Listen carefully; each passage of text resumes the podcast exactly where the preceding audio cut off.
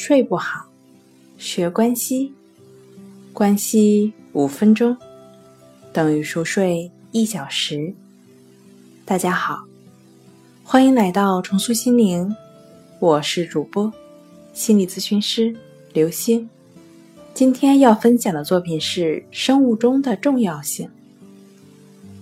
哈佛大学近期做的一项实验表明。人体生物钟以二十四小时为周期。那在这项实验中呢，研究者让受验者在封闭空间生活一段时间，期间不给他们提供任何提示时间的东西。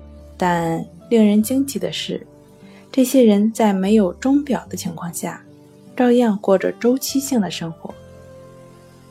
在无法分辨昼夜的情况下。他们只能听从身体的指令，但并没有打破白天活动、晚上睡觉的生物规律。这项实验说明，人体内确实存在精准的生物钟，提示大脑白天发出活动的指令，那晚上发出睡觉的指令。由此可知，人的睡眠时间是由生物钟决定的。生物节律规定。晚上十点到十一点之间入睡，凌晨五点到七点之间起床。晚上十点，生物钟会通过副交感神经提醒大脑下达睡觉的指令。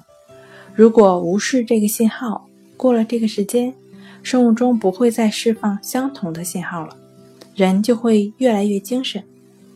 偶尔这么做不会对身体造成什么严重的影响。但如果长期无视这种内在的规律，生物钟就会通过身体提出抗议。长期熬夜的人容易生病，就是这个原因。好了，今天就跟您分享到这儿，那我们下期节目再见。